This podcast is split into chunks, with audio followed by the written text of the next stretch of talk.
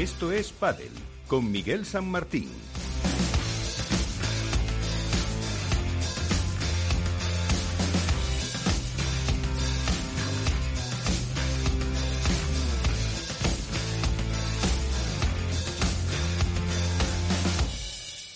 Y con todo el equipo de colaboradores, ya estamos aquí, volvemos. Nueva temporada calentita, la que se viene en el mundo del pádel, con muchas noticias tras el parón después de esa finalización de la temporada pasada. Pues eh, hay que retomar con eh, todo lo que está surgiendo y eso que la competición todavía quedan unos eh, días, eh, pues prácticamente 17 hasta que comience, aunque hay una exhibición antes en México y hay muchas cosas que contar. nuestros compañeros por redes sociales han ido adelantando, han ido comentando, han ido dando exclusivas y todo eso vamos a tener en este primer programa en el que vamos a desarrollar una amplia tertulia pues para ver todos los puntos de vista de lo que nos espera en este 2022. Así que empezamos eh, como siempre saludando y con Alberto Coca en la parte técnica, Alberto Bote, eh, Diario As, el podcast también eh, de la cadena SER, el Diario As, también el Larguero, en todos sitios. Alberto, ¿qué tal? Muy buenas. Muy buenas, Miguel. Un placer volver a casa, como siempre. Álvaro López, Padel Spain, ¿qué tal? Muy buenas. Qué gusto de escucharos a todos otra vez. Muy buenas. Bueno, eso no sé si lo decís porque estáis en antena o no. Iván Hernández, contra pared, ¿qué tal? Muy buenas noches a todos. Un placer volver a ver estas caritas simpáticas y agradables, aunque hemos perdido el contacto, pero siempre es bueno volver a, como dice Alberto, volver a casa y, volver a hablar de lo que nos gusta. Eso es. Así que, bueno, pues yo creo que vamos a tener un programa entretenido en el que podemos eh, intentar pues aportar algunas claves para que todos nuestros oyentes que nos han echado de menos eh, lleguen a lo que va a ser las próximas fechas eh, pues eh, bien informados. También incorporaremos luego algún contertulio más, así que si parece, como siempre, para no perder las buenas costumbres, lo primero es conocer la actualidad. Así viene la actualidad con Contrapared.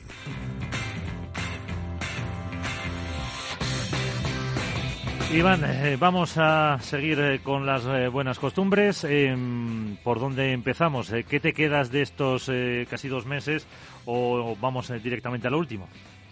Bueno, lo que está claro, lo que se, nos quedamos todos con estos dos últimos meses es la revolución, globalización y revolcón que está sufriendo en el mundo del pádel con la aparición de circuitos profesionales, como ya se comentó después del Mundial, la posible aparición de Qatar, eh, la aparición de otro grupo empresarial que era el Next Gen, que también ha aparecido para ofrecer a los jugadores otro circuito, la irrupción o la apertura del paraguas por parte de la Federación Internacional conjunto con Qatar para aglutinar a todo el pádel internacional en un circuito profesional, por supuesto las ofertas y contraofertas que ha tenido World Padel Tour con los jugadores la posición de las chicas. Creo que tenemos eh, muchísimo que contar, que es mejor ir desgranando poco a poco y porque Álvaro Bote se ha especializado ahora mismo en, en exclusivas, hay que decirle que felicitarle desde aquí, sabe que lo digo de corazón, que,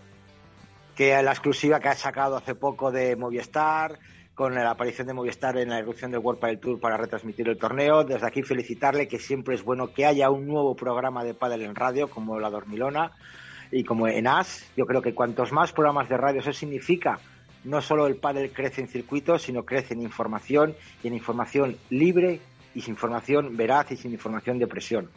Eso es importantísimo para el mundo del pádel. Y yo creo que muchos cambios ha habido también en las parejas, muchos cambios ha habido de marcas. Aparece Quickma, que ha fichado a Maxi Sánchez y a, Lucía Sainz. Ha aparecido Puma, que ha, fichado a Momo, a Momo García y a Victoria Iglesias bueno, surgen nuevas planas, buenas, nuevas palas, nuevas marcas que apuestan por el pádel, que siempre es bueno. Parece que yo lo me he fijado, pocos jugadores quedan ya Star by, espero que me corrijan mis compañeros, aunque van a hacer una campaña nueva de ropa y de palas, pero jugadores pros como tal eh, han cambiado. En la baja de Stupasuk de, este, de Asiux, o sea, ha habido mucho movimiento que lo iremos desvelando a, a lo largo de los programas. Pues eh, ahí está eh, lo que podemos eh, plantear en los próximos minutos. Así que vamos ya con nuestra tertulia.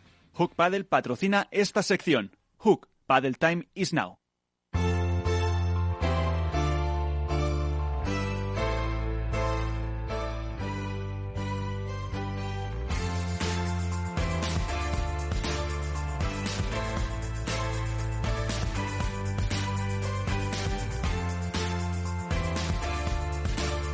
Bueno, pues ya está. Eh, no sé por dónde podemos eh, empezar, eh, compañeros.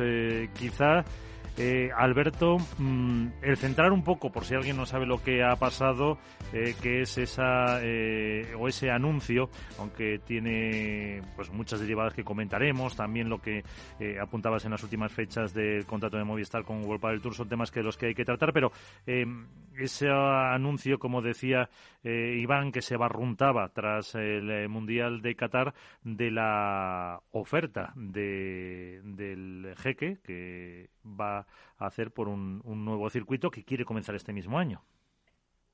Bueno, era, era algo que las últimas semanas se había empezado a rumorear, que había ido cogiendo fuerza poco a poco, que sabíamos que iba a ocurrir en algún momento. Han sido semanas de negociaciones, de acercar posturas. Entiendo que también de estudiar la viabilidad de ese proyecto. No olvidemos que quien, quien genera el circuito es la Federación Internacional de Padel no, es una no es una empresa privada al uso, propiamente dicha, que luego había que entrar más en el fondo de la cuestión, pero no es QSI directamente quien ofrece una propuesta a los jugadores para que acaben con World del Tour, su relación contractual con World del Tour y salten a otro circuito privado. Es la Federación Internacional de Padel quien entiende que ha llegado el momento de vertebrar el deporte y ser el paraguas bajo el que crezca eh, el profesionalismo en este caso. Y para ello, pues proponer un circuito nuevo de la mano, en este caso sí, de, la empresa Qatar Sports Investment, eh, que es propiedad de Nasser Al-Khelaifi.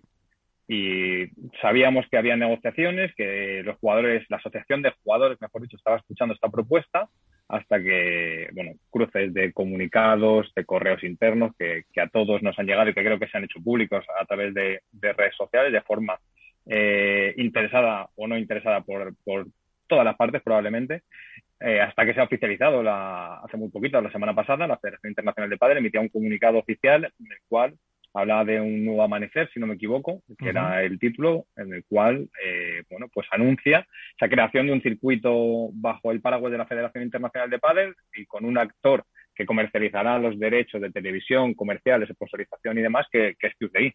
Y en esa carta, en ese comunicado, eh, firman, hay declaraciones, por decirlo de alguna forma, de Luigi Carraro, presidente de la Federación Internacional de Padel, de Nasser Al-Khelaifi, eh, presidente, CEO, fundador de, de QCI, y de Alejandro Galán como presidente de la, Asociación de Jugadores.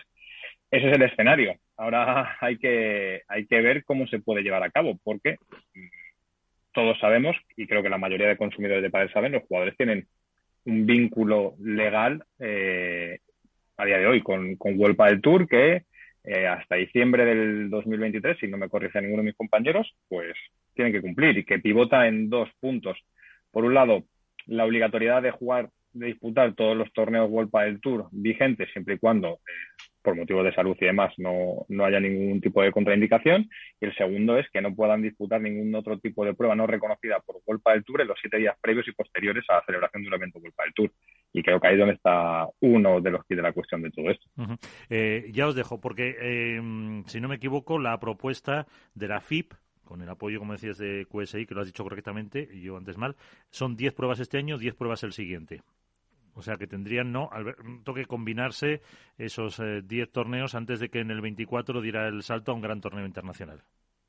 En el comunicado que lanza la FIP se habla de 10 torneos en 2022, 10 en 2023 y más de 25 a partir de 2024.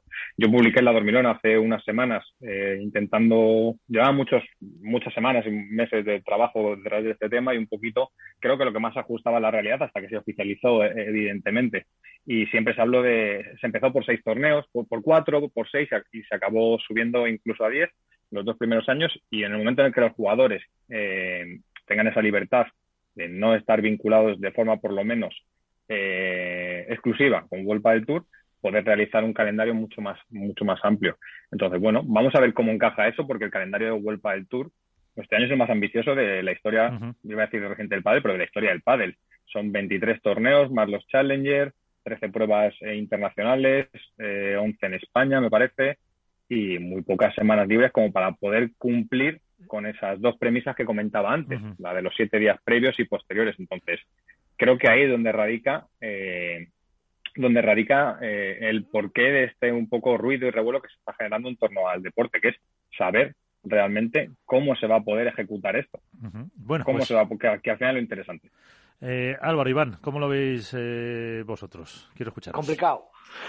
Difícil, difícil. La verdad que hay muchos, hay muchos frentes abiertos. Bueno, Alberto lo ha explicado muy bien. Eh, yo a mí me surgen varias dudas. Más allá de los siete días que, ha comentado que, ni antes ni después se puede, se puede realizar un torneo, pueden disputar otra prueba. O sea, si miramos el, el calendario, la verdad es que mm, poco margen de movimiento queda. Queda una semana eh, libre entre cada mes en marzo, abril, mayo eh, y julio, porque en junio ni siquiera. En agosto quedan dos semanas que son las vacaciones y ya finales de año. Entonces no sé cómo van a cuadrar ahí eh, los torneos. Eso por un lado. Luego, está claro que lo que ha hecho la Federación Internacional es un, golpe directo a la mandíbula de, del circuito del circuito profesional World del Tour eh, porque además es que lo, la carta que publicaron lo, critica mm, por todos los lados, o sea, lo, lo, tacha de que no es el deporte no se ha profesionalizado lo suficiente, que van a mejorar el negocio del circuito, van a hacer una marca mejor, van a mejorar el bienestar de los jugadores, la estructura deportiva, el dinero de los premios, o sea, va a ser un, a priori, sin saber todavía las sedes ni, ni los torneos ni nada, va a ser un circuito eh, brutal por lo que por lo que se está manejando y luego lo que sí me surge más dudas, es que esto también me gustaría que lo comentaran mis compañeros, porque yo por ningún lado eh, sé nada de las chicas. Es decir, aquí están los, los jugadores que a través de su asociación, eh, por un lado, eh, Alejandro Galán en este caso ha firmado y comentado la carta de la Federación Internacional, los jugadores en sus redes sociales lo han difundido pero la reciente creada asociación de, jugadoras, la, la IPA, eh, yo eh, no me consta que haya, entiendo que están negociando obviamente sus propias condiciones y demás, pero ahora mismo no las han mencionado por ningún lado, ni este circuito. A ver, es que Álvaro, las chicas tienen un documento enviado por la propia asociación a sus asociadas, no sé si te ha llegado ese tipo, ese documento, si no te lo hago yo llegar, no te preocupes. Sí, sí, lo tengo, pero sobre todo de, cara, a los oyentes que sepan un poco. están decidiendo el futuro. Yo creo que tendrán, por lógica, entiendo, que tendrán que ir de la mano de los jugadores. Entiendo que por lógica, aunque si analizamos todos fríamente un poquito cualquiera de los torneos o los circuitos que están encima de la mesa, el mejor, el más el mejor económicamente y el más equitativo e igualatorio para todos es el de Next Gen, que los precios son iguales para todos, los torneos son iguales para todos, las, los viajes son para todos, y ahí ese sería... Sí, pero estamos, estamos, mezclando de repente eh, Me ha preguntado por chicas y yo pregunto por chicas. Otra cosa la, la, cuestión, la, cuestión, es, las jugadoras no se han posicionado de forma pública u oficial del lado de ningún circuito, tienen diferentes propuestas encima de la mesa. Una de ellas es de la Federación Internacional de Padel y de este nuevo circuito junto con Q6 y tendrán que decidir qué van a hacer. Eh, a mí me sorprendería y mucho que el pádel femenino tomara un camino alternativo. Por eso que que ir con la mano. Creo que sería un, sería, sería un error por parte del pádel femenino, que evidentemente ya tienen que velar por sus intereses eh, y no seré yo quien diga lo contrario. Y me parecería un error que el proyecto de la Federación Internacional de Padel no tuviera Padel femenino. Hombre, obviamente tienen que ir todos de la mano, pero a mí me gustaría hacer una pequeña inciso, eh, en el tema de la, de, la, Federación Internacional. Vale, pues si parece eh, dejamos el tema de chicas para un poquito más, para hablar de otro tema diferente y hablamos un poco de lo que son las implicaciones del Me gustaría comentar el tema de la Federación Internacional, que no sé si, me imagino que lo sabréis, pero yo se lo tengo que comentar a los oyentes. Eh, hubo una votación, una, una, una, reunión de la Junta Directiva de la Federación Internacional de Padel en Lausanne, antes de sacar este documento que salió, en el cual se presentó el presidente Luigi Carraro ante la Junta Directiva y todos los miembros de la Asociación Internacional para presentar el proyecto QSI. Yo entiendo que cuando una persona presenta un proyecto de tanto calibre, tiene que presentar algún papel, algún documento, algún PowerPoint algo, algún contrato firmado. Y eso no se hizo. Se presentó de boca, de palabra, solo por la confianza que tenía Luigi Carraro con el presidente del QSI. No había un Y es más, en la votación he de decir que España, siendo vicepresidente y España siendo una de las potencias mundiales, se abstuvo en esta votación porque no veía correcto una presentación sin ningún tipo de documento, solo papeles, solo palabras. Nos van a dar mucho dinero, vamos a tener muchos torneos, nos van a dar, nos van a dar, pero no hay nada como tal concretado. Todavía no sabemos ni un solo torneo. O sea, es un proyecto que sí, que va a salir adelante, esperemos que sí. Que, que tiene muy buena pinta, ojalá, pero que no hay todavía nada concreto para decir, pues mira, el primer torneo va a ser tal día. Es que yo creo que ahí el problema puede ser precisamente el encaje en ese calendario que comentaba, comentaba para, mí, para mí no hay problema. Los jugadores van a jugarlo. Perdón, Alberto. Los jugadores lo van a jugar seguro. ¿Van a jugar aunque tengan, les coincide con un World del Tour? No, coincidir ya no, coincide, no, bueno, en, esos siete, en esos siete días anteriores o posteriores, ¿se van a arriesgar los jugadores a, jugar? Hombre, seguro. si, no, si no, no tendría ningún sentido. Eh, que la Federación Internacional de Padel comunicara esas 10 pruebas. Quiero decir, para que jueguen esas 10 pruebas los jugadores que están jugando los Tip Gold, los Tip Rise, los Star o, los Promotion, no tendría sentido sacar 10. Quiero decir, a QSI no le interesaría ese producto y no se metería en un proyecto así. aquí hay, yo creo que hay que hacer dos lecturas fundamentales. La primera, eh, yo llevo mucho tiempo eh, aseverando que que creo que la Federación Internacional de Padel tiene que ser el paraguas que vertebre, el paraguas que acoja el deporte. Y, es mucho antes de eso, ¿eh? pero creo que de la Asociación de Jugadores de Padel y la Asociación de Jugadoras tienen que ser los que decidan siempre su futuro, siempre. ¿Por qué? Porque si queremos velar por el desarrollo de este deporte, si en algún momento el actor de turno implicado decide dejar de apostar por el deporte, se acabará. Si mañana el grupo DAM, hasta ahora que ha salido este circuito, si el grupo DAM se cansaba de invertir en pádel, no había profesionalismo en el pádel. Si el día de mañana QSI, en este caso, o la Federación Internacional no tiene la capacidad para hacer del pádel un deporte mejor, se acabará el profesionalismo.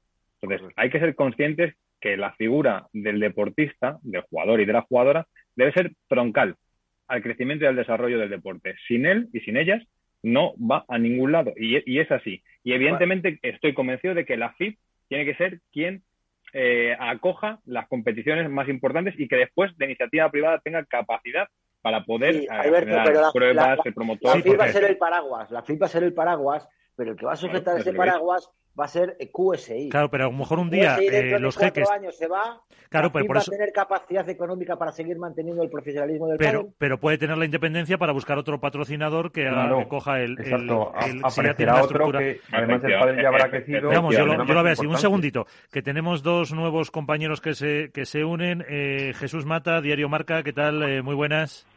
¿Qué tal, compañeros? ¿Cómo estáis? Muy bien. Y también saludamos hoy, que ahora hablaremos por eso, decía esperar lo del pádel femenino, a una nueva compañera, Mónica Montes, la víbora del pádel. ¿Qué tal, Mónica? Muy buenas noches. ¿Cómo estás? Hola, muy buenas noches a todos. Bien, todo bien. Bien, ver si cuando termine el programa dices lo mismo todavía. no, sabes dónde te has metido. No sabes dónde te has metido. Bienvenida, Mónica.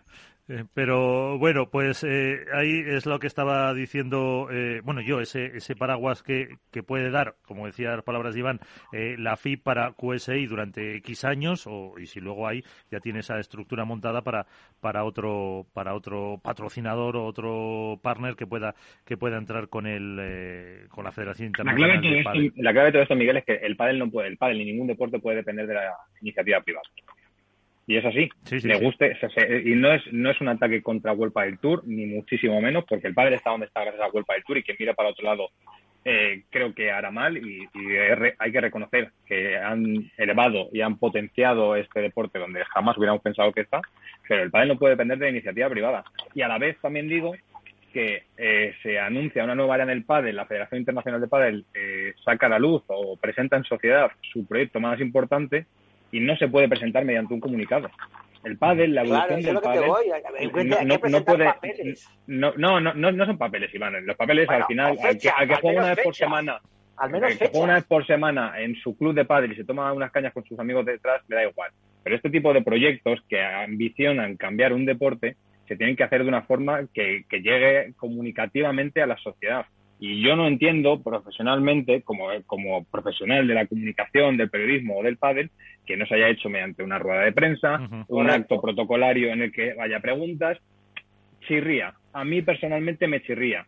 Pues por lo que he dicho, porque no tenían nada, no, no, no tenía ah. ni un PowerPoint, ni un papel, eran palabras. Hombre, tienen que tener una estructura. eso, eso, no es verdad porque todos hemos conocido documentación que se le ha presentado a los jugadores. Entonces, tampoco no, no se puede ir de la a la Z.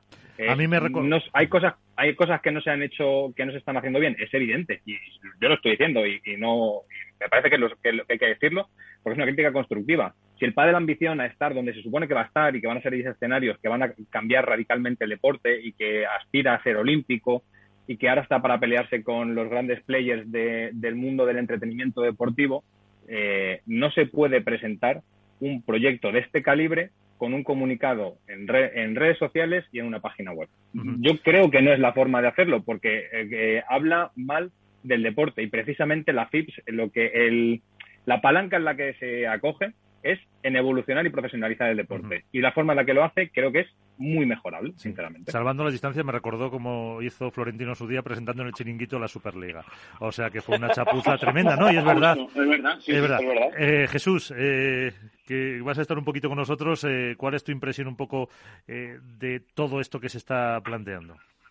Bueno, yo sigo un poco en la línea de, Alberto de que creo que hubiese, hubiese comunicado de otra de otra manera, de otra forma, el, el hecho de, plantear un escenario tan diferente y tan complicado, digámoslo así, como se le viene ahora al pádel, me refiero por parte de la Federación Internacional, la verdad. Eh, yo sí que he echado de menos y, me ha gustado, Miguel, la analogía que has hecho ahí con el tema de la Superliga de Fútbol, porque me ha parecido un poco, un poco así. Luego veremos a ver dónde desemboca, porque la Superliga es verdad que tuvo 72 horas de vida prácticamente, pero esto, esto sí que parece que va, que va a salir adelante. Yo sí que lo he echado de menos. También, también pienso eso, que, es verdad que, todo deporte tiene que estar eh, bajo el amparo, paraguas, llamémoslo como queramos, de una federación internacional es cierto que World del Tour ha hecho y sigue haciendo cosas buenísimas por el pádel, pero sí que, bueno, eh, por lo menos desde, desde fuera, y yo por lo que he palpado en amigos, en, gente que se va aficionando poco a poco al pádel, ha sido eh, sorpresa porque, bueno, siempre se ha visto a la Federación Internacional o, a cualquier federación así en, en general en el pádel como, como muy alejada de lo que debería ser una federación. Estamos hablando de pues eso, el organismo que tiene que, regular, que tiene que amparar una cantidad de cosas de, un deporte que si encima aspira a ser olímpico, eh, yo creo que debe tener por lo menos más fuerza, más peso, más presencia eh, su propia federación, si no, eh, yo creo que se aleja un poco de lo que es el resto de, deportes y de lo que es la, realidad en todos los deportes del mundo. Ya no hablemos solo de, nuestro país o de, nuestro continente, ¿no? Mónica, tu impresión. Pues opino un poco como mis compañeros. Es verdad que para mi gusto desde el minuto uno eh, la FIP en cuanto a organizar o dar cobertura no es que tampoco sea eh, el mejor ejemplo, eh, pero es verdad que se ha echado de menos que fuera por su parte el comunicado oficial o que fuera de otra manera organizando algo. se empezó a oír rumores y era más bien de cara por, pues bien por la asociación de los jugadores o bien medios que se hicieron eco y tal.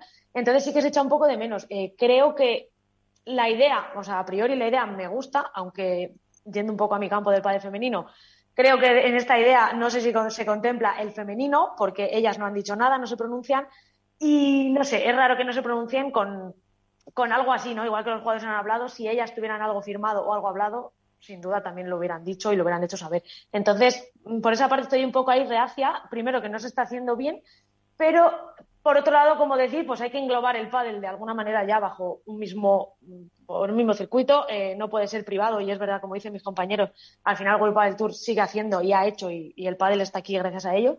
Pero bueno, es momento de crecer, como todo el mundo está diciendo, y, el primer punto pues es ese, hacer una, crear una federación, una entidad que realmente se encargue bien. Mónica, tú como jugadora de pádel, aficionada al pádel y que conoces el mundo del pádel femenino, ¿con qué circuito te quedarías? Hombre, yo no sé cómo. bienvenida a estos padres, Mónica. No sé. Así ahí van las bienvenidas. No conozco de primera mano cómo tratan a las jugadoras. Si las trataran bien, a mi golpe del Tour, pues no me parece un mal formato. Me parece que además está creciendo y, las está apoyando mucho. Eh, este año, recordemos que solo va a ser una prueba la que se van a perder. Entonces, pues bueno, eh, no me parece mal. No sé si APT Tour puede ser mejor en ese sentido para el circuito femenino. Lo que está claro es que creo que sí le viene muy bien ir de la mano con un masculino, no estar ellas solas, porque al final, pues bueno. ¿Y el de Qatar? Es que el de Qatar yo creo que no va a haber propuesta, entonces no, o sea, mal no las puede venir, porque al final. Hay propuesta, Mónica, Mónica, hay, propuesta ya. O sea, las jugadoras tienen una propuesta de la Federación Internacional de Pádel y de y de sí. QSI en Supuestamente... que, va en la, línea, que va en la línea del pádel masculino. Van a cobrar. No que sea igual porque no, no, no, no. vamos, no lo es. Pero, en comparación con World Padel Tour cobrarían cuatro veces y, y medio más. En comparación sí, sí, con World Padel Tour cobrarían cuatro veces más. O sea, ya. Si yo, si yo no, no, he entrado en detalle y tú, tú tendrás más información. Yo, yo sé que hay un, sé que hay una propuesta eh, para jugadores y las jugadoras están valorando diferentes escenarios y por eso, como decíamos al inicio, ahí nos sorprendería que el padre femenino tomara un camino alternativo eh, al del conjunto del deporte en sí, al igual que he dicho que creo que carecería de sentido que la Federación Internacional de Padel hiciera un circuito en el cual no hubiera pádel femenino. No tendría sentido porque casi un 50% de la representación de este deporte se quedaría fuera, como el propio Luigi Carraro argumenta muchas veces cuando lo hemos entrevistado, que sí. es un deporte casi igualitario en, en el uso. Entonces, bueno, eh, volviendo un poco a lo de al circuito nuevo y, y demás, creo que eh, la opinión de todos es significativa de cómo ha calado, cómo ha calado este anuncio. Es, eh, ha generado muchas dudas porque probablemente no se ha comunicado bien. Y a mí me surgen unas, a Mónica otras, a Iván, a Álvaro, a Jesús, a ti Miguel.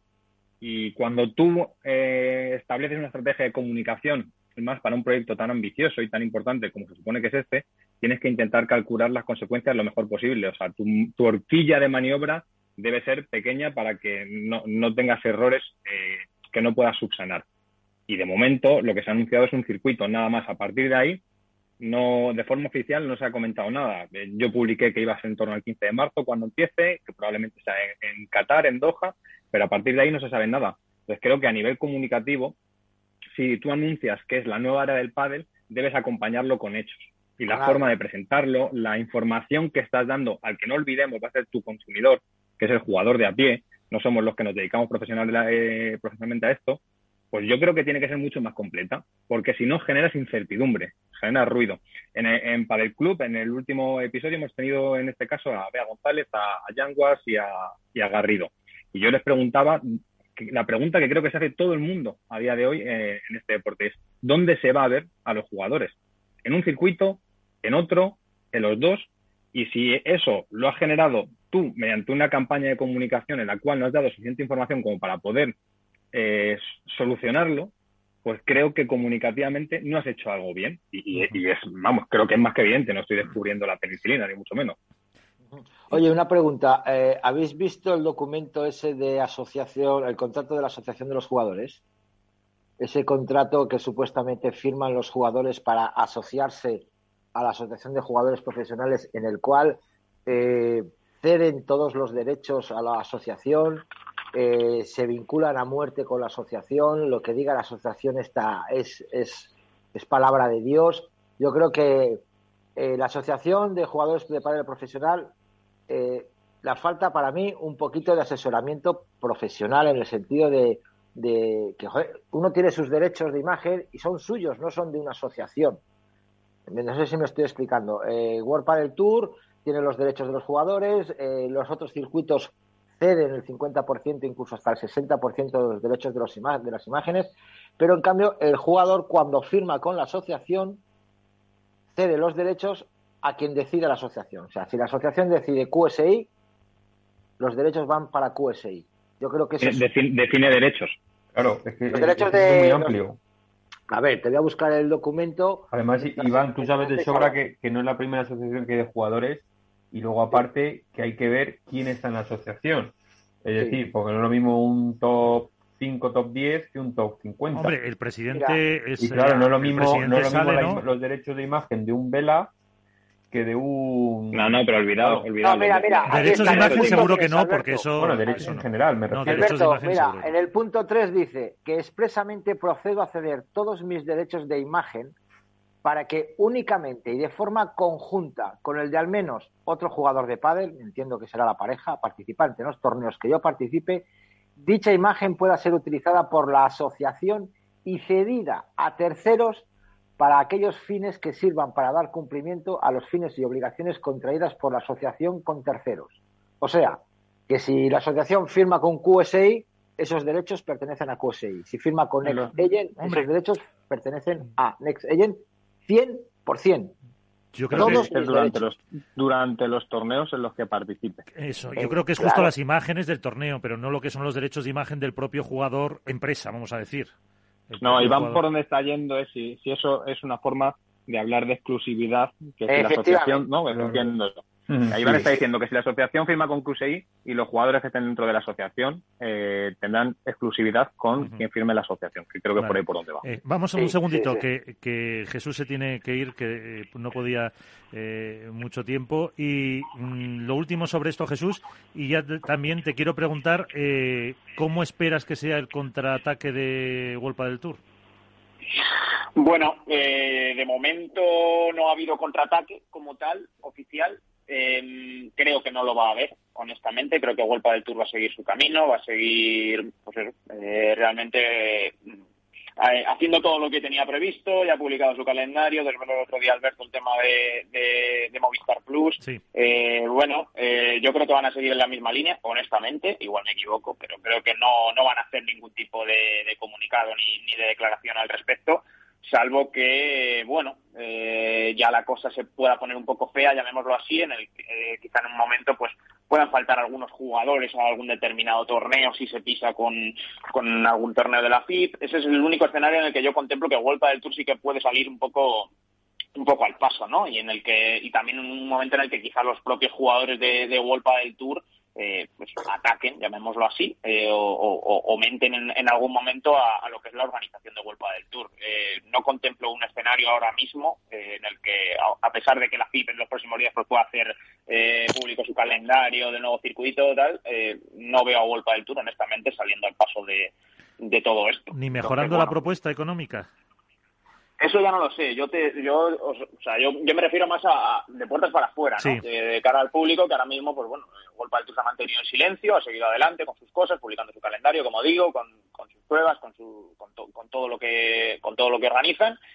Pero de puertas para adentro, pues quizás sí que pueda haber un, contraataque en forma de, de, oferta. Lo que no contemplo, eh, como os digo, es eh, eh, algo a nivel público, ¿no? Algún comunicado así más o menos oficial eso yo de momento no lo contemplo. Sí que creo que, bueno, que ellos tienen que pelear por lo suyo y, sí que sí que me imagino un escenario en el que puedan plantear pues eh, una, una renovación de ese contrato, ¿no? Los jugadores a las jugadoras. Veremos cómo y de qué manera, pero pero sí que sí que lo contemplo.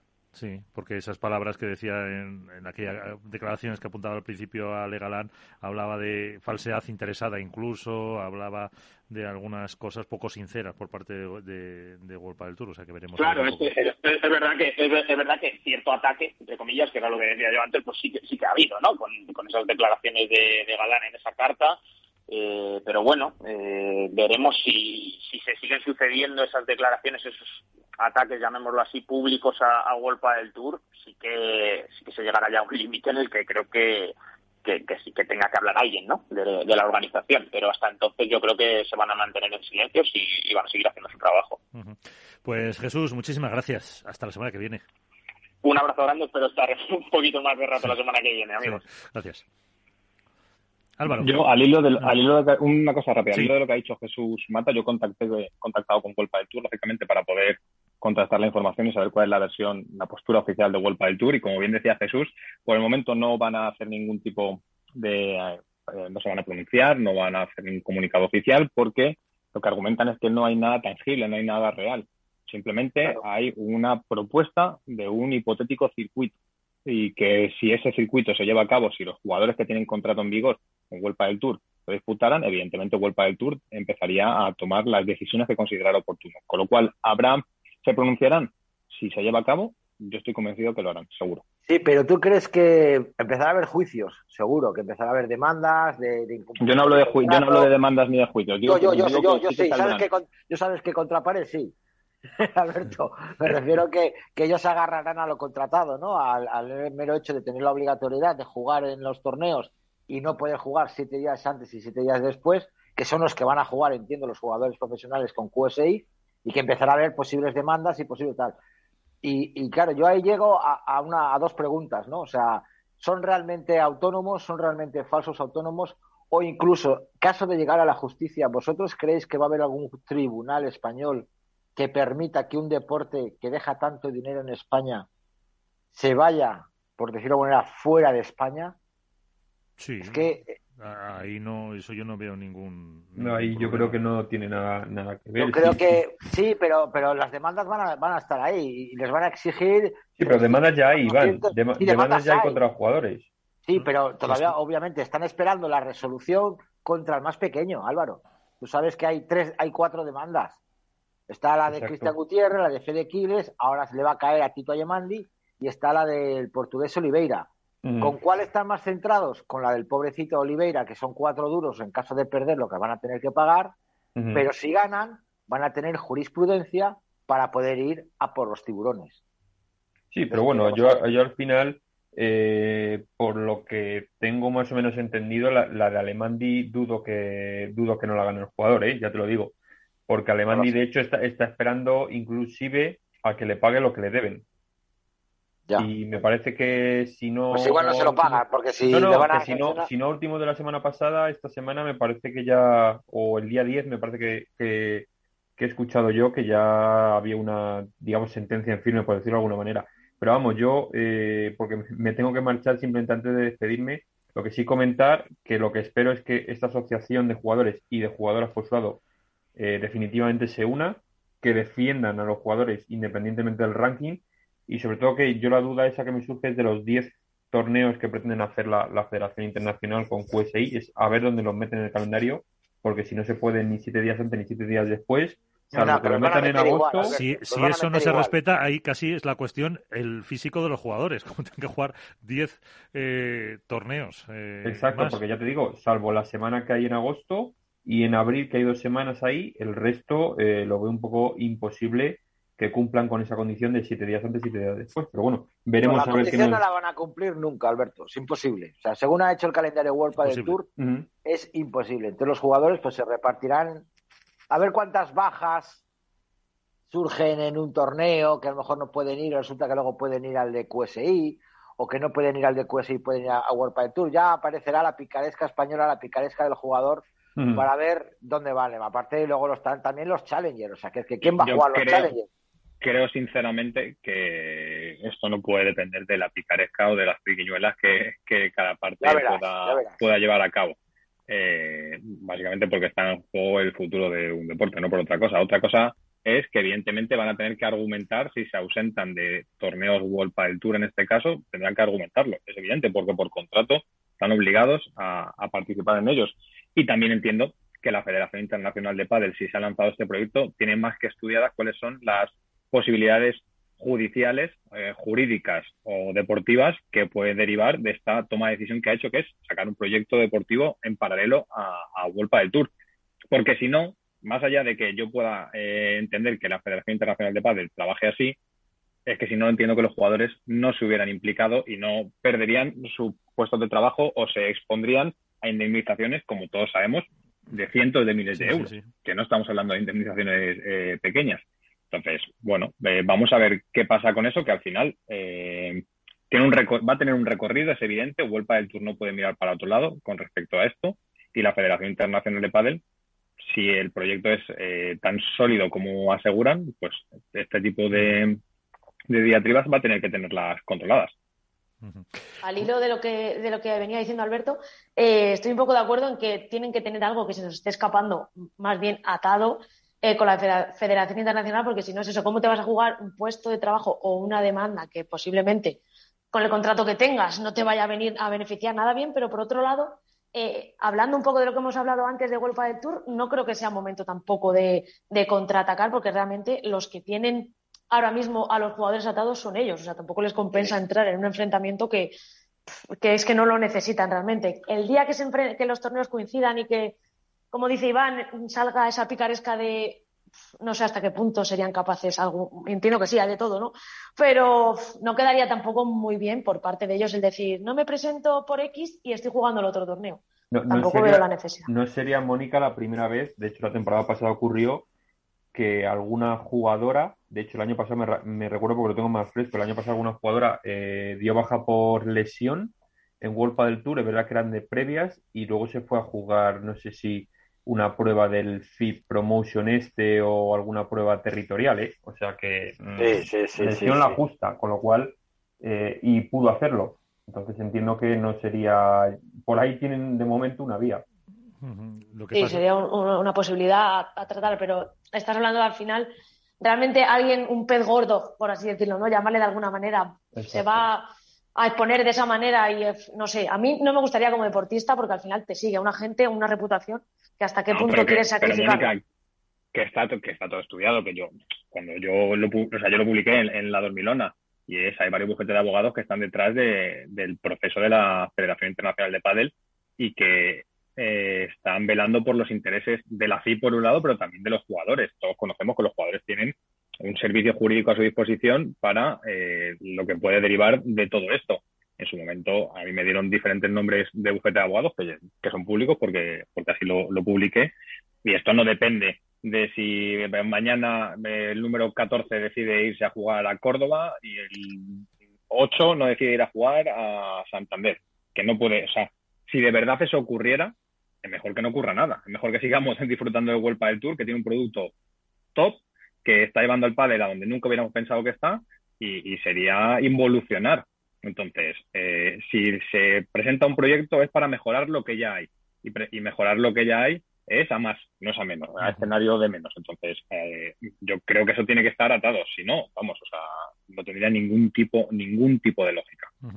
Álvaro López, Padel Spain, eh, gracias. un saludo y bueno, Mónica, bienvenida. Gracias. Bueno, eh, no sé si tienes algún apunte más de esto, porque hablando de World del Tour, también Alberto publicaba eh, ese acuerdo de World del Tour con Movistar, que no sé qué también en qué fórmula o en qué forma puede cambiar eh, pues la, el, ver el, el pádel el año que viene, cómo va a quedar esa estructura, cómo van a quedar las retransmisiones. llevábamos, yo creo que eran cuatro años con Gol, pero Gol no hacía las retransmisiones fuera Ahora parece que ya en eh, Miami van, eh, van a estar y que tenemos ahí otro nuevo escenario, ¿no, Alberto?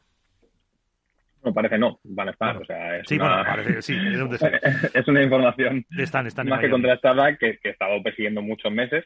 Eh, y cuando digo muchos, son muchos. En su momento no está lo suficientemente maduro o el proceso de, negociación no se había finalizado y, lo podía haber publicado hace meses y, creía que no era el momento. Eh, es una realidad. Movistar entra a retransmitir World Padel Tour, eh, lo va a hacer a partir del Miami Open. Va a ser, eh, lo que me dicen es que son las dos temporadas, 22 y 23, las que ha, las que ha cerrado. Luego veremos, porque con todo esto que está pasando, cómo, cómo se podría cumplir o no el contrato. y la pregunta está en la forma de, todo esto. Porque ¿Y desde cuándo van a retransmitir? ¿Sabes tú algo, Alberto? Desde Miami ya.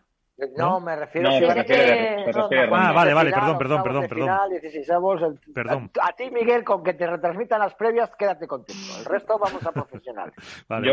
Yo, Por, lo, que sé, por lo que sé, eh, del Tour va a seguir emitiendo las primeras rondas eh, a través de la aplicación y Movistar creo que se haría cargo del fin de semana. Pero, pero esto, no, esto lo tengo confirmado por una de las partes, no, no, por, no por la otra. ¿Y qué fin de semana? No, no han ido al detalle. O sea, no sé si hoy Movistar en este caso se va a hacer cargo de sábado y domingo o va a entrar también el viernes. No lo sé, no sé el canal, porque creo que probablemente mm, cuando yo cerré la información y la publiqué el pasado sábado, no se había tenido una reunión eh, que era muy importante, me dijeron, el pasado lunes, o sea, ayer, si no me equivoco. Entonces creo que desde ayer se sabe ya más eh, cómo va a ser sabían que, que, se iba, que empezaban en Miami, que se iba a hacer todo el año, que se iban a hacer las pruebas nacionales e internacionales y que la aplicación no iba a perder valor, que es una cosa que se intentaron eh, asegurarme. La sacaron el año pasado, no creo que la desperdicen ahora. Claro, lo que pasa es que no puedes retransmitir en abierto si lo estás dando en, Movistar, que es, eh, que es una, un canal, una plataforma de, de pago. Todo eso... No, el, el, ejemplo que hay de esto, Miguel, es el Campeonato de España de 2020, Movistar era la cadena oficial de, ese campeonato, daba en directo, emitía en directo eh, todos los partidos y había un delay, me parece, de una hora en YouTube para todos los que no tenían eh, la plataforma de pago. Ese fue el formato, que podría ser uno. Eh, otro que podría ser es que eh, World Padel Tour TV eh, fuera la encargada de retransmitir las rondas de 16 avos y octavos y cuartos, y sábados y domingos fuera a través de, Movistar. Que se eh, opte por la versión freemium de todo esto, que es que la aplicación empiece a ser de pago con un fee bajo y que puedas consumirlo todo, porque no olvidemos que eso pasa a día de hoy. Tú puedes consumir fútbol, eh, motociclismo, Fórmula 1, eh, baloncesto en Dazón y en Movistar a la vez bueno, vamos a ver cuál es el encaje. Eh, a mí lo que me aseguraron era que iba a haber noticias en estos días, o sea que dudo que nos haga oficial. Eh, estamos a martes por la noche, miércoles, jueves o viernes como mucho, y ahí saldremos de dudas porque eh, a mí me, emplazaron a que al comunicado. Desde luego es un, un paso muy importante también para ver el, el pádel porque yo creo que si se hace en un canal eh, de los muchos que tiene, Movistar Deporte 1, 2, 3, el 7, el que sea, no a lo mejor está tan condicionado como les eh, muchas veces les pasaba con gol, que con el fútbol pues tenían que cortar, por ejemplo, si se alargaban mucho los partidos, claro, pues... Claro, eh, ahí, ahí van a tener libertad. Pero la pregunta también es, y ahí la dejo así en, en, el aire, es, dice, ¿quién va a retransmitir los partidos? ¿Van a seguir con Axel y con Seba Nerone? Recordar que Lalo Alzueta se fue de World del Tour para Movistar para retransmitir los partidos de baloncesto. A lo mejor también vuelve otra vez, ya que está contratado por Movistar, para retransmitir los partidos de pádel. Eh, ahí es un, es un tema también por, por, averiguar y por saber, porque supuestamente el acuerdo, entiendo por lo que dijo Seba Nerón, que iba a seguir vinculado con World del Tour para seguir retransmitiendo los partidos, el fichaje en el máster de Axel Martínez para para retransmitirlos. Y de repente ahora la irrupción otra vez de Movistar, sabiendo que está Lalo al fueta ahí, puede ser o la vuelta de Lalo o que Movistar contrate al departamento de comunicación de World Pile Tour en el sentido de Axel y Seba para retransmitir los partidos. Bueno, esperamos que llegue no ya el torneo de Miami, sino a lo mejor en la exhibición de México igual tenemos alguna noticia al respecto. Yo no tengo mucha información oficial, es cierto que nos han querido desvelar los detalles de esto, eh, pero me sorprendería que cambiara nada con respecto al tramo final de, de World del Tour 2021.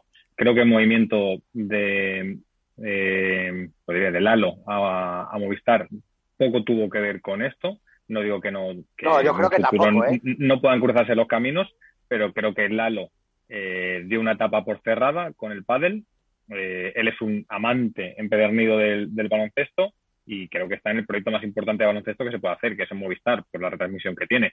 Que en momentos puntuales o que a lo mejor eh, ha cambiado los últimos meses, bueno, pero dudo mucho que Darío no sea quien se encargue de las narraciones, que Axel sea esa persona de apoyo en las jornadas previas y que cambie el formato, sinceramente. Dicho esto, si vuelve el Lalo, pues sería una noticia más que positiva para todos los amantes del PAL y de World Padel Tour y veríamos cómo quedaría también la figura de Darío, que yo creo que lo estaba haciendo muy bien. Sí, yo creo, también opto porque mantendrán un poco el formato que vimos a final de año y que entiendo que World del Tour también, llegado a un acuerdo, habrá también apostado por al final su gente o los que siempre están dando la cara durante toda la, todo el torneo ¿no? y durante la temporada pasada. Pero es verdad que, como tú has dicho, que volviera Lalo, que no se haya ido por eso, pero que ya una vez estemos en, el, en Movistar todos, o sea, estén, mejor dicho, eh, volviera, pues bueno, Quizás sí, quizá, o a lo mejor algún partido o algo excepcional. No lo sé hasta qué punto podría volver a. Yo creo que tiene mucho que ver también la forma ¿no? de todo esto, porque si de la aplicación se convierte en una aplicación premium, y esto estoy hablando por hablar, no tengo ningún tipo de información, eh, lógicamente a lo mejor habría dos equipos de trabajo diferentes. Por un lado, el de Vuelta del Tour mediante sus canales oficiales, como hacía hasta ahora, y Movistar con un equipo de trabajo nuevo, con narradores, comentaristas y demás. Pero ya os digo que mm, sé que va a haber sorpresas, eh, o creo creer que va a haber sorpresas en todo esto y que van a ser, que van a ser positivas, pero de momento no hay nada oficial. Pero mm, entonces, eh, yo lo que mm, de este proceso que, sabéis mucho más, eh, lo que más me chocó que media que anunciaran MediaPro pocos días antes. Eh, un acuerdo con MediaPro que encima MediaPro es, eh, bueno, por movimientos empresariales, es eh, capital en, en, gran parte chino y árabe ahora mismo. O sea, curiosamente. y, y, anunciaran poco después lo de, bueno, adelantaras tú lo de, lo de Movistar. cuando no sé, no sé el timing, pero yo creo que fue muy poquitos días después del anuncio de MediaPro. Sí, muy bien, yo creo que sale el miércoles, jueves de la semana pasada y yo lo lanzo el sábado, si no me equivoco. Eh, Creo que conviven ¿eh? esas dos hipótesis. Al final, World del Tour lo que está, lo que va a intentar es explotar el pádel a nivel internacional, especialmente, y creo que no hay empresa mejor probablemente que MediaPro ahora mismo, eh, por lo menos con, sede en España, para, para, poder hacerlo. Y lo de Movistar es que no podemos obviar que no viene de ahora.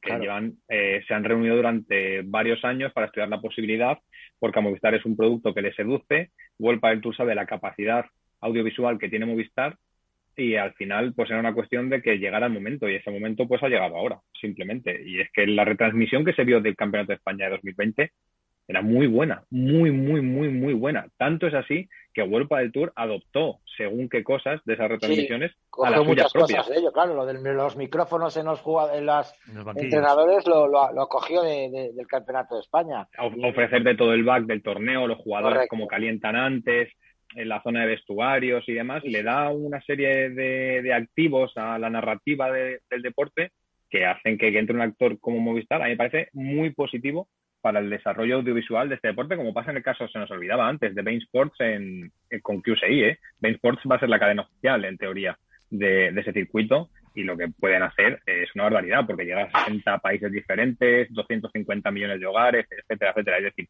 es normal que el pádel empiece a ser un producto que está maduro, como para poder eh, atraer los intereses de este tipo de plataformas audiovisuales o de productoras. Yo sé que, que, al usuario, al jugador normal y corriente y que no tiene Movistar, pues esto es un palo, evidentemente, porque ahora ¿qué haces? ¿Lo pagas? ¿No lo pagas? Eh, bueno, en algún momento iba a llegar, no, no existen deportes que aspiren a ser grandes, que aspiren a ser de masas, que aspiren a ser internacionales, que vivan del gratis, de, la televisión abierta. Es que no existen. Desgraciadamente, esa es la tendencia del mundo, no, de, no del pádel, no es la opinión de Alberto Bote. Entonces, al igual que pagamos 15 euros por ver Netflix para tener las series que nos gustan, pues a lo mejor tenemos que pagarlo para ver pádel, como hay gente que lo paga para ver las motos y demás. Lo importante de esto es que no caiga el consumo de pádel. Si cae el consumo de pádel... Ese es el problema, Alberto, ¿eh? ese es el problema. ¿eh? Perdona, Mónica, sigue, sigue. No, no, eh, sí, o sea, iba a decir un poco que ese es el problema, que hasta qué punto ha tenido un crecimiento eh, muy en positivo el año pasado, pero claro, recordemos que pues era gratis, estaba al alcance de todos, eh, estaba un clic. Entonces, ¿hasta qué punto si la aplicación deja de echar las rondas finales, que al final son siempre las que seguramente más seguidores tengan, la gente va a pagar por, por verlo? Sí, los que sigan el pádel seguro que sí, pero o luego cuando la aplicación sea de pago compensará más la aplicación que Movistar entero. No sé, surgen. Acuérdate, no sé si te acuerdas tú, Alberto, que hubo un máster, no sé qué, qué, año fue, el 2016, 2017, que lo quisieron hacer por pago. Yo me acuerdo que pagué. Cierto, es verdad, cierto. Lo quisieron hacer por pago. Eh, al final, no sé, yo no.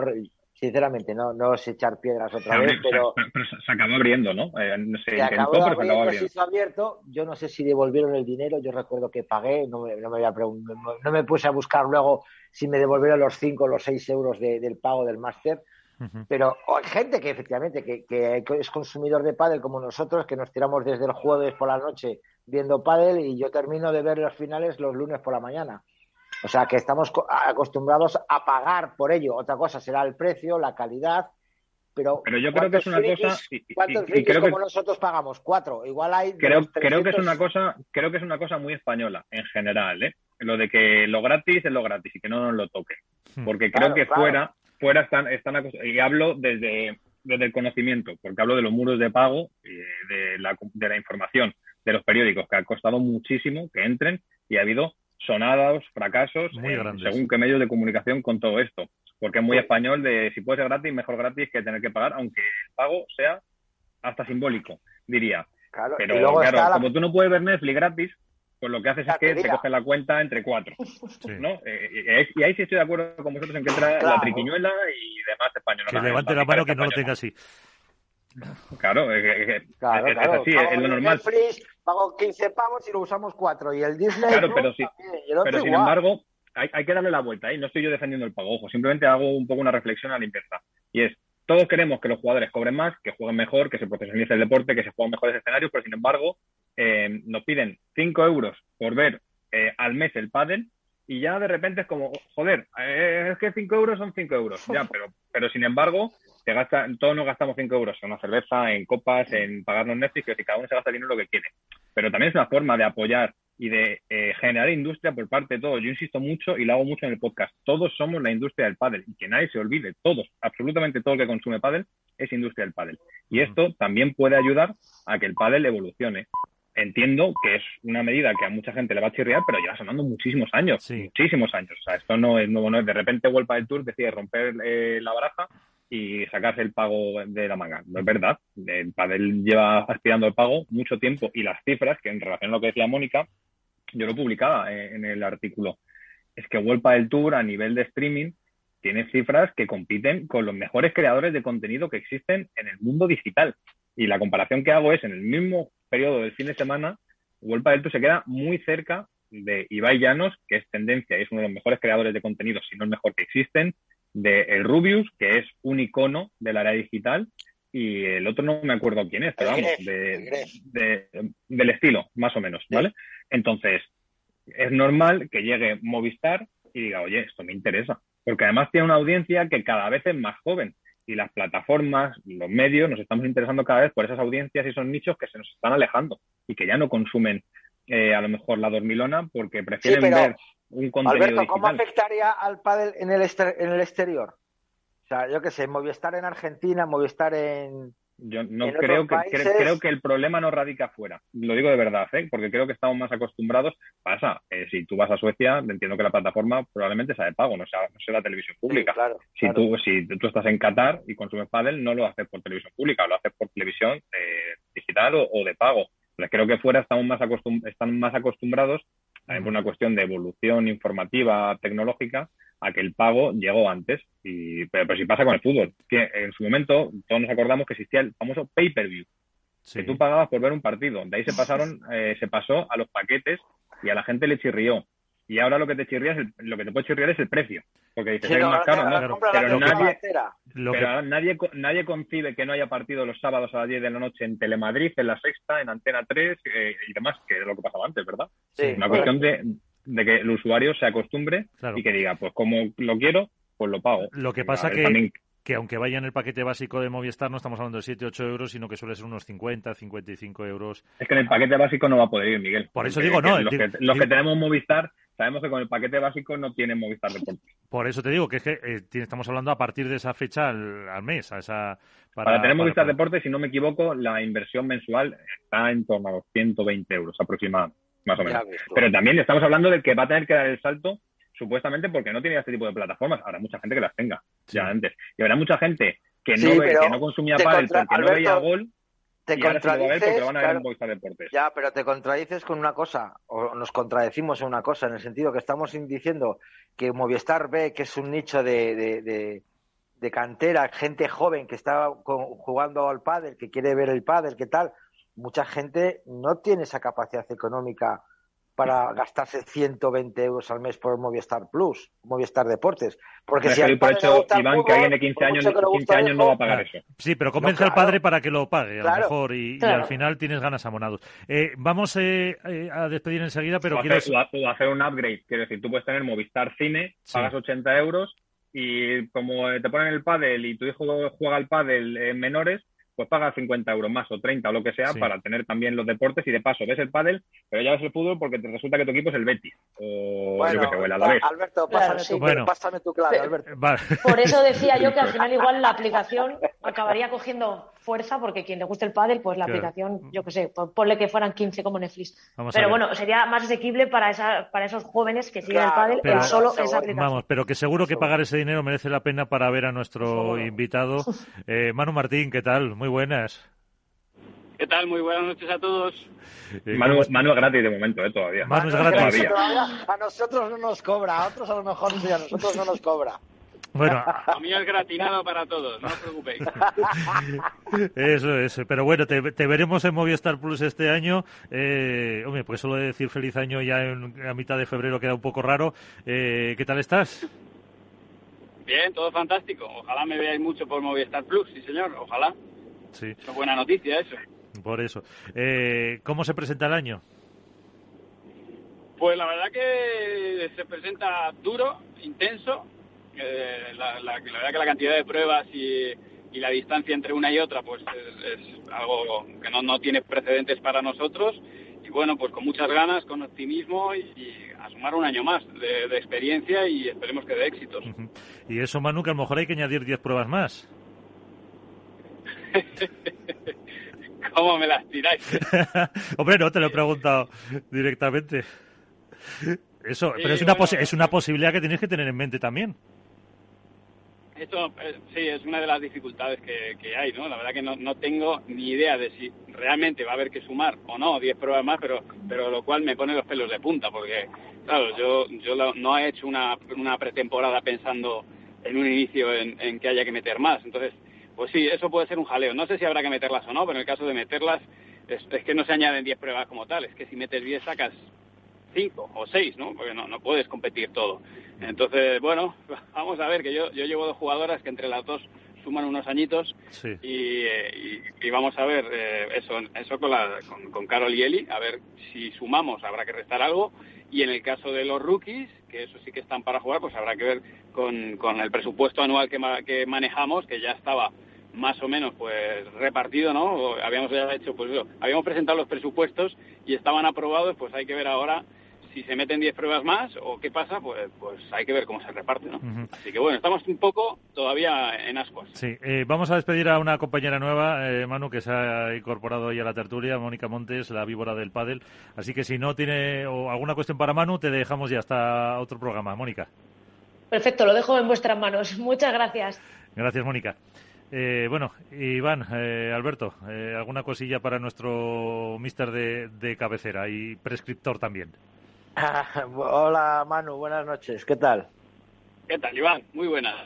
Bien, bien, bien. Ya por lo que veo en las redes trabajando mucho y con, muchos previews de palas, de muchas palas y tal, pero yo me quería centrar un poquito en, a ver si tú, te podemos tirar un poquito de la lengua, sabes que aquí tiramos un poquito la caña, luego ya, luego ya tú sacas el capote y nos toreas, ¿no? Como siempre, ¿no? ¿Qué sensaciones eh, estás recibiendo tú respecto de las chicas? de los torneos que está viendo, de los torneos que va a haber, de los circuitos, de cómo afrontan ellos todo eso. ¿Crees que, van a ir de la mano de los chicos o que están negociando? No sé si, puedes contar algo, ¿te ha llegado algo, alguna sensación de, las jugadoras? ¿Cómo se encuentran? ¿Están nerviosas o están centradas en World del Tour? ¿Cómo, ¿Cómo lo ves? Yo tengo la sensación de que las chicas eh, dos cosas. Van un poco, sensación personal, ¿eh? esto no es, Me da la sensación que van un poco a la saga de los chicos. Ya no solo porque los circuitos cuenten un poco menos con ellas, por decirlo así un poco eufemismo, sino también porque creo que están un poco a la expectativa de ver qué deciden los chicos y sumarse. Esa es sensación personal, ¿eh? No, es una percepción mía. Y es verdad que también lo han manejado de otra forma porque lo que están esperando es a tener toda la información sobre la mesa y entonces eh, comenzar a, postularse o a, posicionarse, que en, ese sentido ha ido un poco distinto de, los chicos. Realmente digo que los chicos han tenido eh, la información y las ofertas, pues lógicamente bastantes meses antes. Están intentando comportarse con unanimidad, como ya hicieron en el Campeonato de España, más con más o menor aciertos, y sin entrar a valorar si la decisión fue correcta o no. Eh, bueno, se unieron y trabajaron en, unidad, algo que en la de chicos tampoco está pasando desde, desde un inicio, porque ha habido bastante separación, aunque luego finalmente pues se juntarán o no se juntarán, ¿no? Los caminos de todos o, las voluntades de todos. Pero bueno, están intentando trabajar con un poco de, unanimidad. Tienen ya varias propuestas, creo que eran tres las que tenían, si no recuerdo mal. Tampoco me hagáis demasiado caso, soy un poco empanado. Y, lo que me han dicho es no vamos a decir nada o no vamos a, postularnos o a lanzar eh, mucha información hasta que no lo tengamos claro, hasta que no nos hayamos puesto de acuerdo, porque si no, a nada que publicas algo, pues ya empieza a haber bastante jaleo de idas y venidas de información y no queremos que suceda. Así ya, pero ¿tú crees que eso no las puede perjudicar? Que es que, la gente esté pensando, eh, las chicas están esperando la decisión de los chicos y, punto, y no tienen capacidad de decisión, y no tienen capacidad de iniciativa, eh, no sé, algo sacar, aunque sea un comunicado, haber dicho, pues la, la asociación de las jugadoras está negociando o está valorando los tres, los tres circuitos, está tomando sus decisiones, pero a lo mejor también el silencio tampoco es que sea bueno para ellas.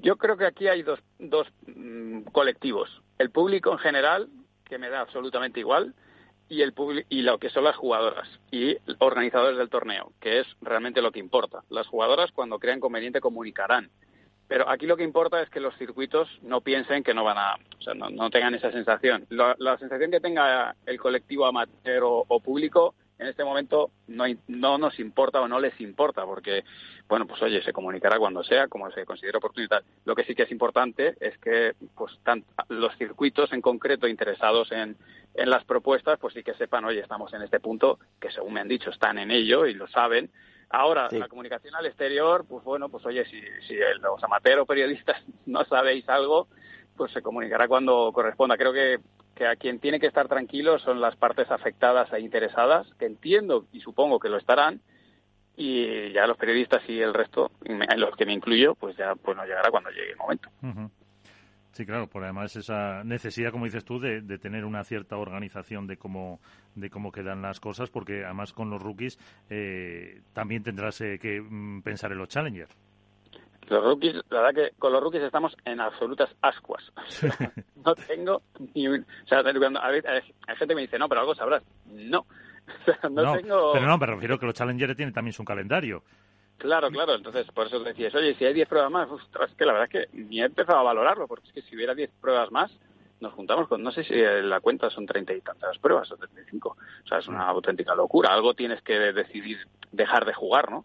Eh, entonces, pues bueno, estamos, como te digo, eh, en el caso de los chicos sí que tenemos algo más de información, pero eh, realmente la, información buena, la, la, que, la que interesa, esta todavía no está.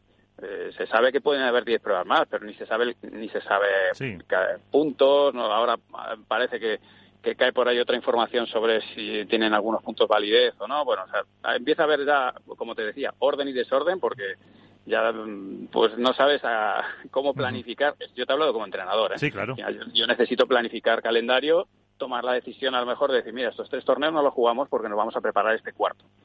Pero con World Tour íbamos a machete, íbamos a todo a lo mejor ahora, si esto realmente es así, pues hay que valorar. Así que, de momento, resumen, nosotros jugamos Miami, este fin de semana vamos a muerte, y de momento yo me he preparado para jugar World Tour. No me he preparado para nada más. Que de aquí a un mes, en marzo, pues resulta que hay más cosas, pues vamos a tener que improvisar.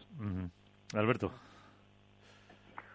No, bueno, al final entiendo que Manu tiene en general una difícil tesitura, ¿no? Que es la de compaginar su faceta como comunicador, eh, persona de influencia y demás, pues la de bueno, pues su, labor profesional en este caso como coach, entrenador de, jugadores. Eh, creo que el análisis que hace con respecto al padre femenino es muy acertado y es que están dejando un poco que la voz cantante de esta evolución, negociación, como cada uno lo quiera llamar, la lleven los jugadores y después ellas pues poder eh, elegir en base a unos criterios ya establecidos en un modelo que es similar, por no decir idéntico, ¿no? Entonces, si tú, Manu, tuvieras que jugar eh, a intentar ser eh, futurólogo, ¿dónde ves el padre en 2024? No te voy a preguntar tanto en este año porque sé que sería meter en un compromiso y, no me gustaría, pero en 2024, ¿cómo te imaginas el padre profesional de 2024? No, no, te soy totalmente sincero y objetivo, porque además es algo que es que no va a depender de mí en absoluto, pero yo los últimos meses que llevamos, o sea, por los comentarios y el feedback que me dan, pero ya no te hablo de mis jugadores, sino los jugadores con los que hablo, a mí me sorprende la rotundidad con la que se han posicionado del, del, del lado de QSI.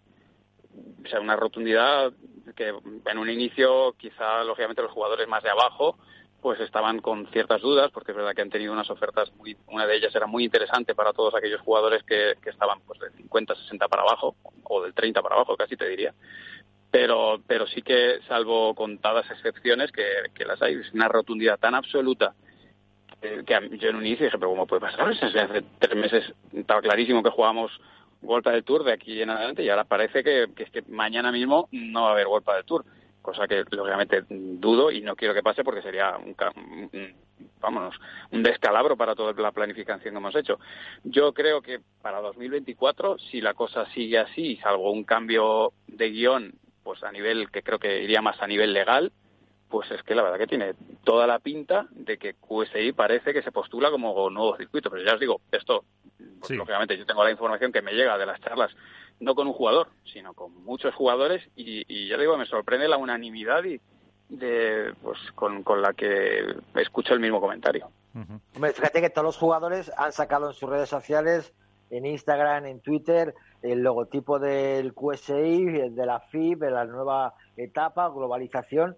Me recuerda un poquito, salvando las diferencias, también salvando las diferencias, de la época de Fabrice Pastor, ¿no? Que salieron todos con el, el Monte Carlo International Sport, eh, la Copa Fabrice y tal, no sé qué, y ahora vuelven otra vez, no, no sé si a cometer el error, o a lo mejor lo que tú dices, a posicionarse demasiado pronto con este nuevo producto que les puede, ojalá salga bien y les, o les puede perjudicar respecto al tratamiento que puedan recibir ahora por parte de World Padel Tour.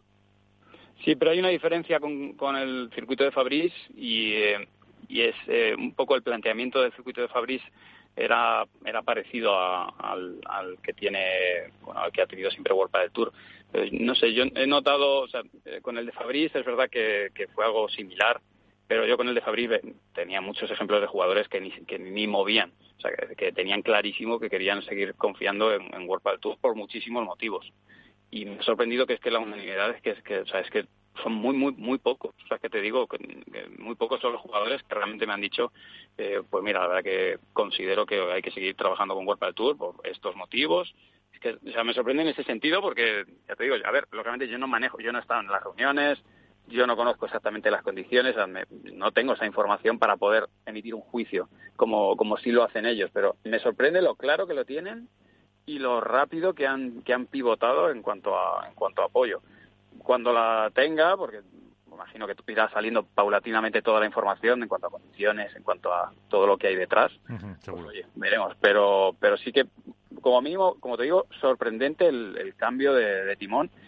Y bueno, creo que en un mesecito, mes y medio vamos a empezar a, a tener más información y a ver cómo se van mm, posicionando las cosas, porque pues, creo que va a haber consecuencias en el caso de, como decís, haya 10 torneos y se juega el primero. Pues vamos a ver qué pasa. Eh, bueno, ¿y tus chicas cómo están? Eh, ¿Dónde las vas a...? Las vamos a ver mucho los fines de semana este año, ¿no? esperemos. Esperemos. No, no, si no, era, no era pregunta, era afirmación. Así me gusta. Sí, bueno, la verdad que son, pues eso, son, son chicas que, que, que voy a decir, tienen mucha experiencia, quieren seguir estando ahí, es verdad que cada vez está más caro, es que las, chicas, pues las que antes entraban eh, de repente, pues ya, ya, que están ahí, ¿no? Y el reemplazo generacional es, una, es un hecho y el circuito femenino cada día está más, más apretado, pero bueno, vamos, nosotros seguimos sobre todo intentando que cada año haya cosas nuevas, haya nuevas jugadas, eh, técnicas, pues eso, vais a ver una Eli ligeramente renovada en ciertas cosas, Carol lo mismo, y, bueno, pues tratamos ahí de hacer los restyling que se pueden para, para poder seguir compitiendo con la versión 3.0 ya del padre que viene, ¿no? Entonces, ahí vamos. eh, porque va a cambiar mucho, o, es una evolución de lo que venimos viendo las chicas estos años. Sí, las chicas cada vez juegan más rápido, siguen dejándose muy poquitas pelotas, que es algo que, el, padre femenino, ya lo sabéis, se basa en cometer muy pocos errores. Pero, eh, bueno, no solamente es eso, sino que además ya también hay que facturar, ¿no? Algo que pasa a los chicos, lógicamente, eh, con, con, otra intensidad, porque no deja de ser el padre femenino, por potencia física se juega a otra velocidad, pero sigue los mismos pasos. Cada vez se intenta jugar más rápido, muy poquitos errores y esto se define pues finalmente en, toma de decisiones y momentos muy puntuales. bueno, ya el año pasado aparecieron nuevas parejas, eh, no solo las que llegaron arriba y, marcaron diferencia, como pueda ser un, Tamaricardo o de Cibrea, sino otras tantas que antes eran jugadoras de previa y ahora mismo pues te, hacen una final o te ganan un challenger. Entonces, bueno, hay que luchar contra ellas. Pues ya, ya si nos concedes la venia, te, pediremos análisis también de las parejas de chicos, de chicas, como hicimos el año pasado, a principio de temporada, para, lo para lo que se nos avecina. Eh, Manu Martín, muchísimas gracias, como siempre. Al revés, gracias a vosotros. Un abrazo enorme. Y Alberto, Iván, lo mismo. Yo creo que ha sido interesante porque hemos dejado o hemos puesto una base para que los oyentes eh, sepan un poco cómo están las cosas y cómo van a ser estos nuevos eh, panoramas que se nos presentan. Sí, nuevos tiempos, tiempos de cambio. Como decía... lo importante, Miguel, Iván, es que sea positivo para el pádel, que nos alejemos de escenarios eh, iba a decir bélico, pero no es momento para hablar de, de ese tipo de comparativas, que sea, que sea lo mejor para el pádel, que el pádel siga creciendo, que el pádel siga atrayendo a la gente, que se juegue cada vez en más escenarios, que los jugadores sean más profesionales, que tengan más recursos económicos y que todos podamos seguir viendo hasta dónde llega esto, que, insisto una vez más, el sueño de todo esto es que algún día sea olímpico. Para mí como periodista, para, para vosotros, eh, para los jugadores y demás. Entonces, todo lo que vaya en esa senda, creo que es positivo. Nos vemos en Los Ángeles 2028. Ojalá. Así Un abrazo. Iván, Alberto, muchísimas gracias. Un abrazo. Adiós. Chao. Adiós. Chao, chao.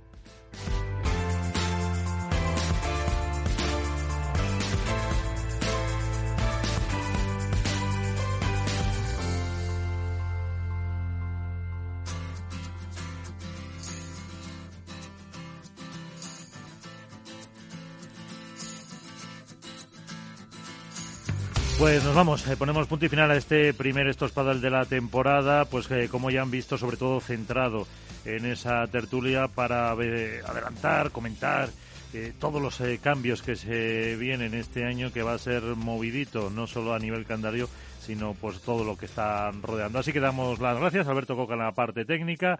Volveremos el martes que viene. Sean felices, cuídense, jueguen mucho. Adiós.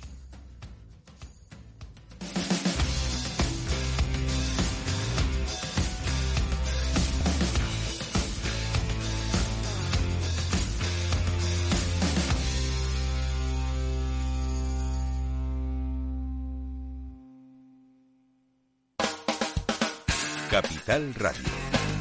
Música y mercados.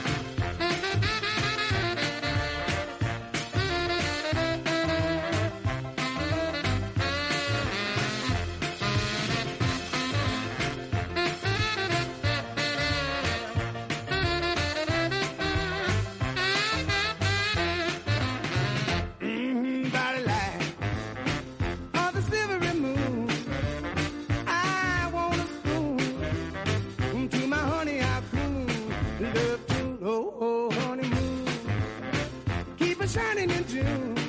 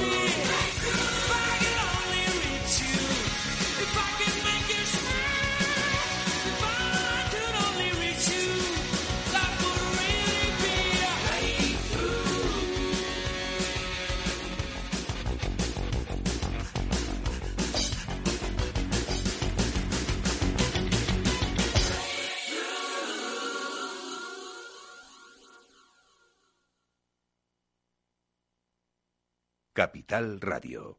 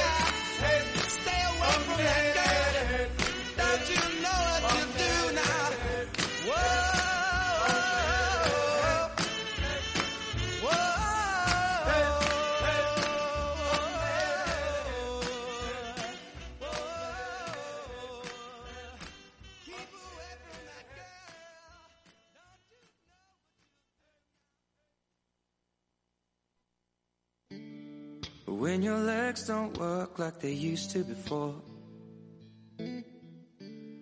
And I can't sweep you off of your feet. Will your mouth still remember the taste of my love? Will your eyes still smile from your cheeks?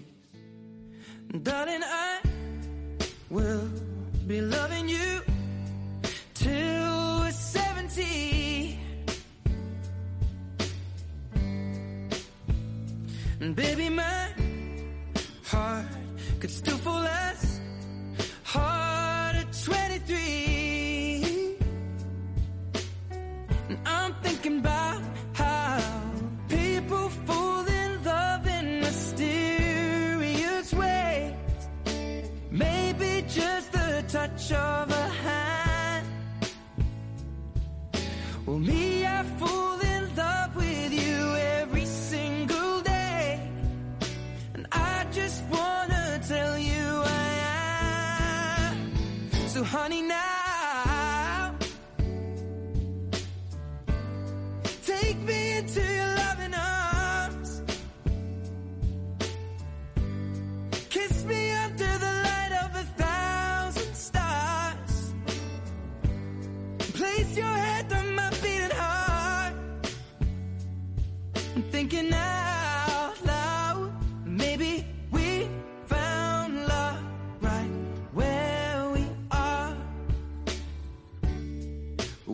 hair's all but gone and my memory fades.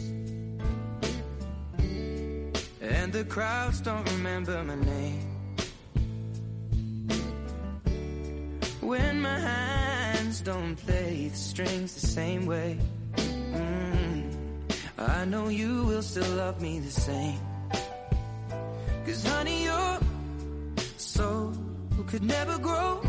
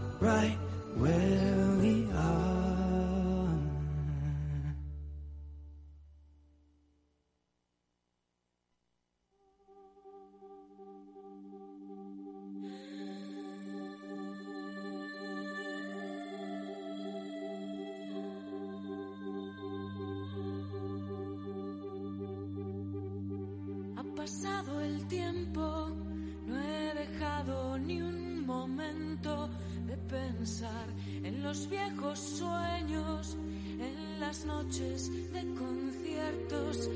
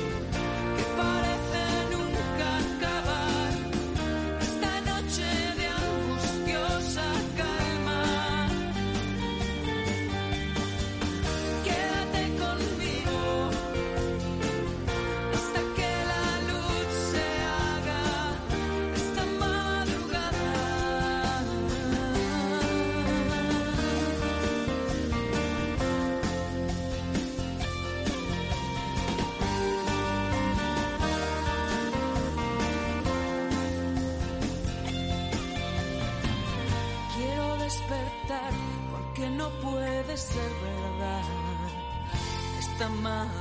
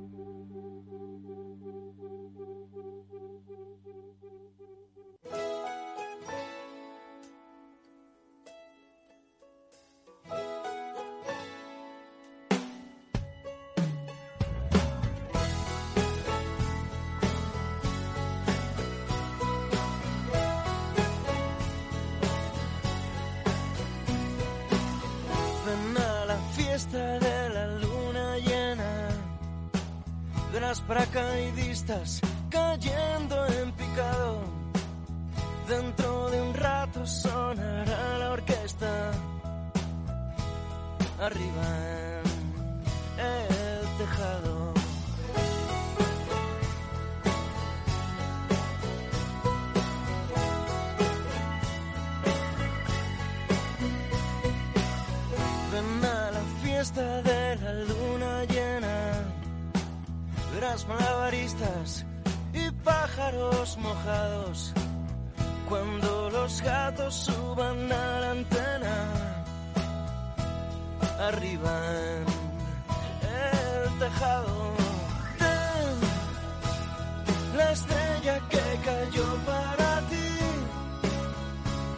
envuelta en unas hojas de blog. No tuve otra manera.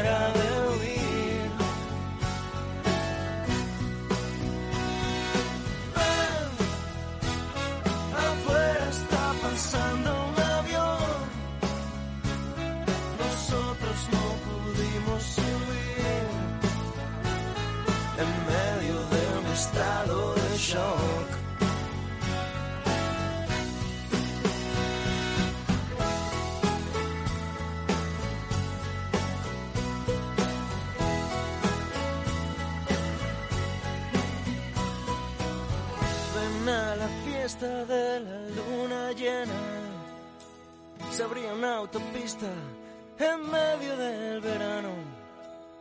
Un, dos, tres, cuatro y sonará la orquesta de pájaros mojados. La estrella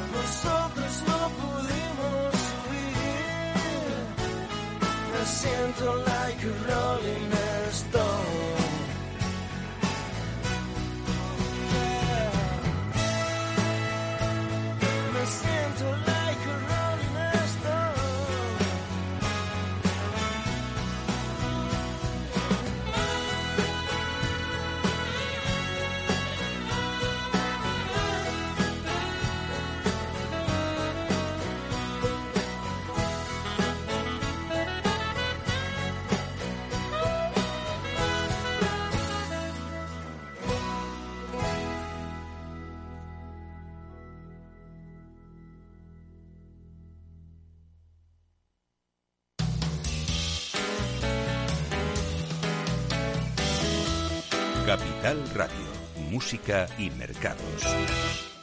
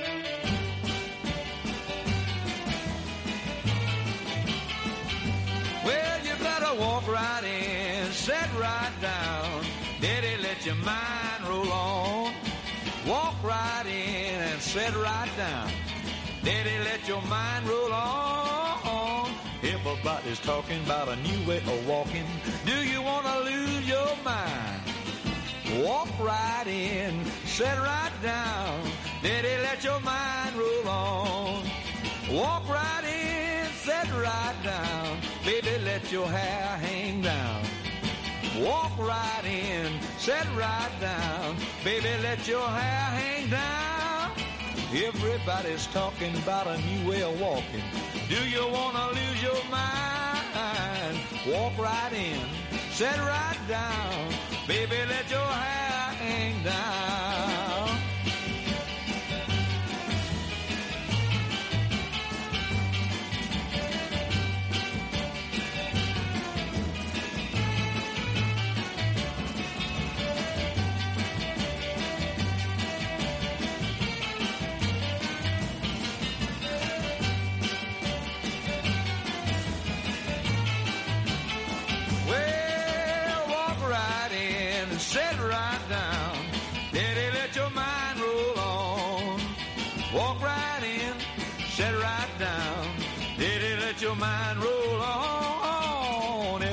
is talking about a new way of walking. Do you want to lose your dog on mine? Walk right in and sit right down. Did let your mind roll on? Did let your mind